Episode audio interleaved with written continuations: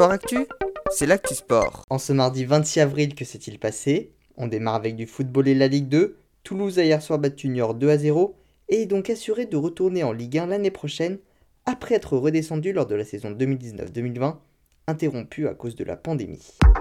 En cyclisme, le prologue du Tour de Romandie de 5,3 km, c'est le Britannique Hayton Hayter de la team Ineos Grenadier qui a été le plus rapide.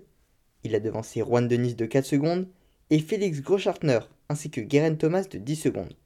Premier français, Rémi Cavagna est 17ème à 17 secondes. Thibaut Pinot a lui terminé 88ème à 34 secondes. Autre actualité de cyclisme, des nouvelles de Julien Alaphilippe après sa lourde chute de dimanche.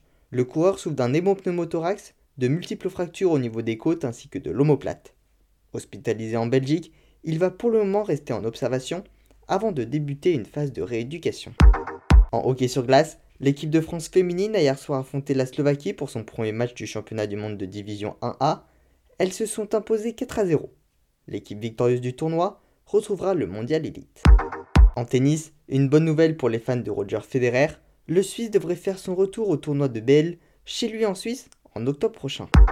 Également en tennis, les adversaires de l'équipe de France pour les phases de poule de la Coupe Davis sont connus, l'Allemagne, la Belgique et l'Australie. Les rencontres auront lieu du 14 au 18 septembre.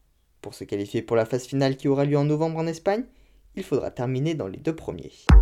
En athlétisme, suite de l'affaire Ophélie Claude Boxberger, suspendue deux ans par l'AFLD, l'agence française de lutte antidopage, la double championne de France du 3000 m cible avait fait appel.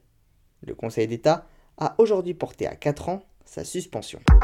Enfin en rugby, nous sommes désormais à 500 jours de l'ouverture du mondial en France, qui aura lieu du 8 septembre au 28 octobre 2023. Voilà pour les actualités du jour, à demain dans Sport Actif.